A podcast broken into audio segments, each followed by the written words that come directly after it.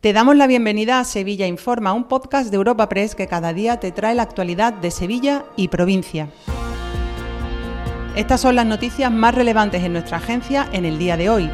Comenzamos un nuevo episodio de Sevilla Informa este jueves 16 de noviembre en el que las miradas de millones de espectadores estarán sobre la capital andaluza con motivo de los Grammy Latinos, una ceremonia de entrega de los premios que por primera vez en 24 años tendrá lugar fuera de Estados Unidos.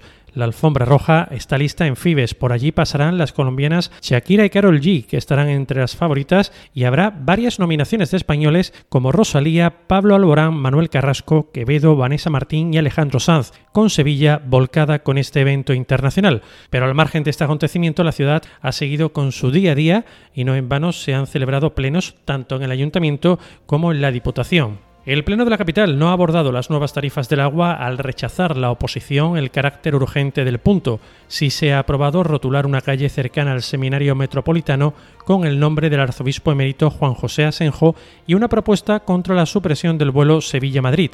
En cambio, se ha rechazado la amnistía con el voto en contra del PSOE. Este asunto y el debate en el Congreso con la votación de investidura ha suscitado uno de los momentos broncos del Pleno Municipal, sobre todo cuando Vox ha comparado esa situación en la Cámara Baja con un golpe al Estado de Derecho. Tanto PSOE como Podemos han pedido que se retractaran por ello y ante la negativa han decidido no participar las mociones y asuntos que iba a plantear Vox, no sin antes mostrar el rechazo enérgico a esas palabras. Escuchamos la réplica desde la bancada socialista a través de su concejal Encarnación Aguilar. Nosotros no vamos a participar de este circo. Ya estamos suficientemente siendo acosados ahí en la calle, que acaban de pegarle a unos compañeros nuestros al entrar al Congreso creo que se está derivando en una falta de convivencia importante. Aquí que es una institución, que es el Ayuntamiento de Sevilla y que nos han votado los sevillanos y las sevillanas, no lo vamos a consentir.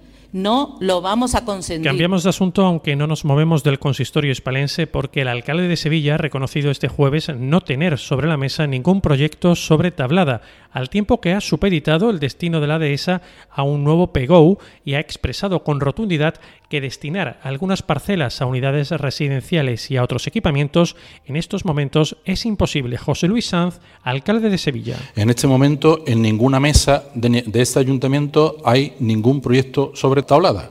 Cuando se inicie eh, la elaboración de un nuevo plan general de ordenación urbana, en ese debate, en ese debate es donde tiene que estar el debate de qué hacemos con la dehesa de tablada. Y en ese debate, evidentemente, participarán todos los sevillanos. Más asuntos. La Diputación, como decíamos, ha celebrado este jueves también pleno extraordinario en esta ocasión, saldado con la aprobación de la dotación presupuestaria y los criterios del nuevo Plan Provincial Más Sevilla, dotado con 100 millones de euros, de los cuales 70 serán distribuidos directamente entre los ayuntamientos de la provincia para que los mismos consistorios promuevan actuaciones, obras y proyectos. Javier Fernández, presidente de la Diputación. 100 millones de euros 30 para inversiones de carácter eh, supramunicipal de la propia Diputación, en seguridad, en agua, en carretera, 70 para los municipios.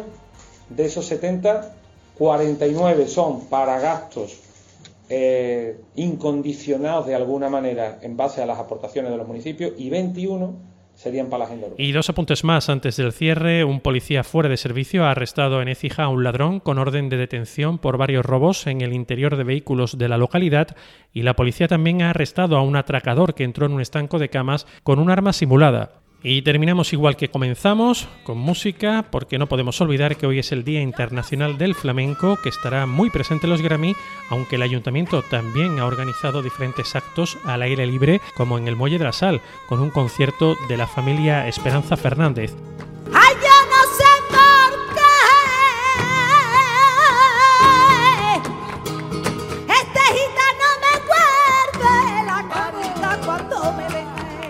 Te recordamos que puedes suscribirte y descubrir el resto de episodios de este podcast en nuestra web entrando en europapress.es barra podcast o a través de las principales plataformas de podcasting.